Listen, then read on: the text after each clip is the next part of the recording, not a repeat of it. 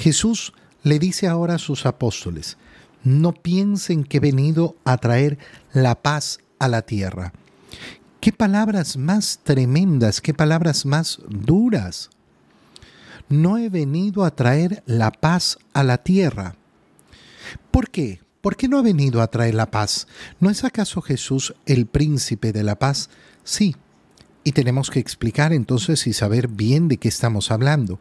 Cuando el Señor dice que no ha venido a traer la paz, se refiere a la paz superficial, exterior del mundo.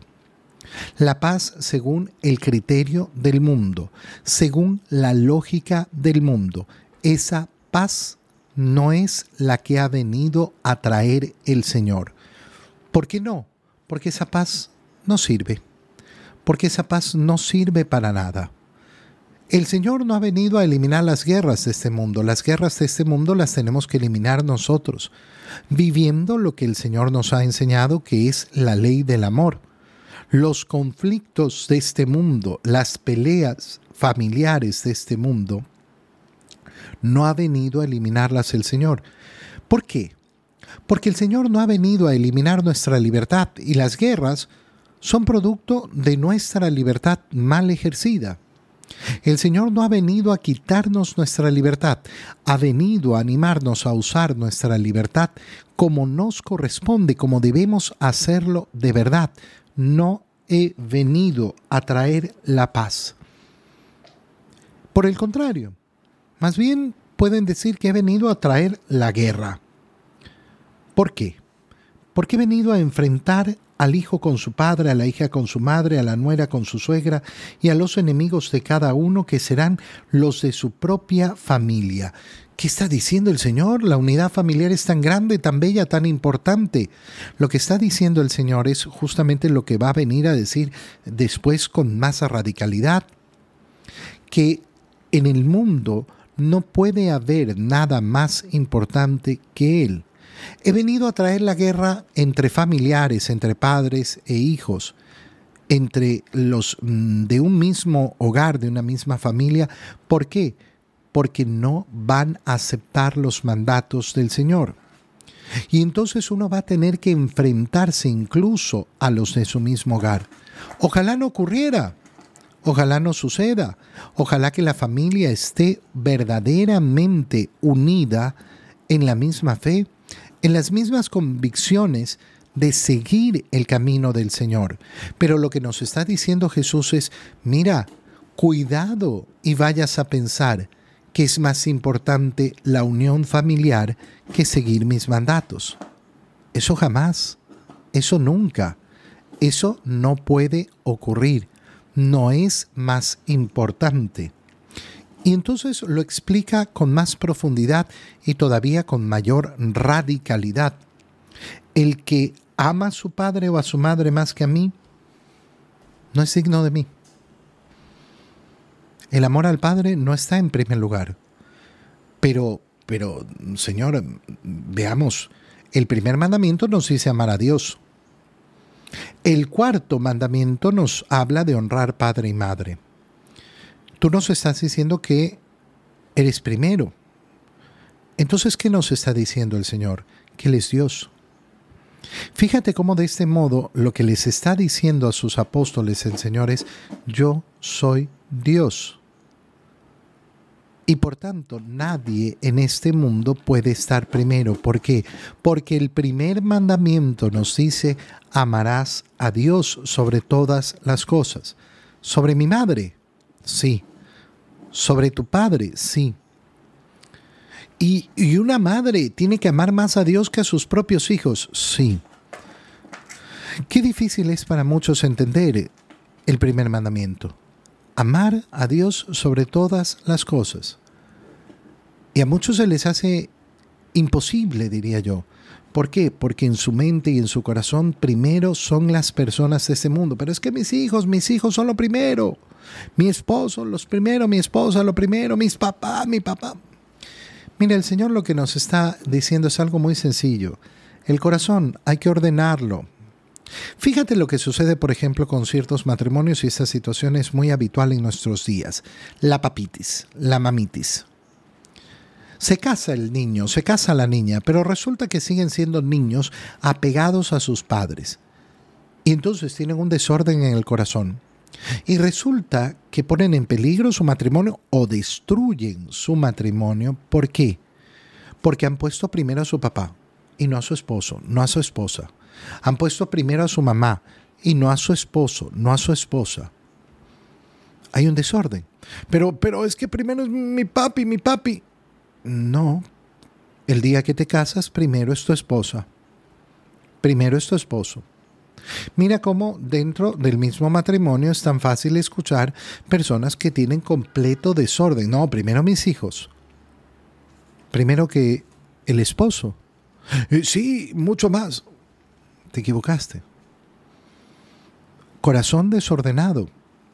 Corazón desordenado. Lo que nos está diciendo el Señor es muy sencillo. El corazón hay que ordenarlo. Y para poder ordenar el corazón, lo que tenemos que darnos cuenta es que existe un orden. ¿Y cuál es ese orden? Dios primero. Dios primero, siempre Dios primero. Cuando yo tengo claro que Dios es primero, entonces voy a poner en orden el resto. Quien ama más a su padre, a su madre, no es digno de mí. El que ama más a su hijo, a su hija, que a mí no es digno de mí. No es digno. El que ama a cualquiera más que a mí no es digno de mí, es decir, no ha convertido su corazón hacia mí. El que no toma su cruz y me sigue no es digno de mí, es decir, el que no acepta esto, el orden del corazón, que es la primera cruz. Pero es que yo, yo me siento más apego hacia mis hijos que hacia Dios. Sí, Ahí está la cruz. Y muchas veces entonces tendrás que sacrificarte para poner en primer lugar a Dios, delante de tus padres, delante de, tu esposo, de tu esposa, delante de tus hijos, delante de tus hermanos, delante de todo el mundo. Esa es la cruz. La cruz es morir a las cosas del mundo y a las personas del mundo para poner en primer lugar a Dios. ¿Es algo fácil? No, no es algo fácil, por eso el Señor está hablando de cruz. No nos está diciendo, ay, sencillito, uno se desprende de, los amores de este mundo. No, no es sencillo. Y no se trata de desprenderse al sentido de abandonar, votar, desechar o que no le importe. Porque entonces no será cruz. Ah, a mí mi mamá no me interesa. Bueno, entonces significa que no hay ninguna cruz. ¿Por qué? Porque no, no, no hay ese, ese corazón dirigido hacia ella. Ahí no habrá lo que el Señor está mandando. Habrá otro pecado muy profundo. Cruz. Cruz significa que yo naturalmente tengo esa atracción, ese apego hacia estas personas. Pero que me voy a esforzar por no ponerlas en primer lugar. Voy a poner en primer lugar a Dios. Y todavía da un paso más el Señor, y que es lo que dice, el que salve su vida la perderá. Es que la vida, la vida, la vida, la vida, la vida.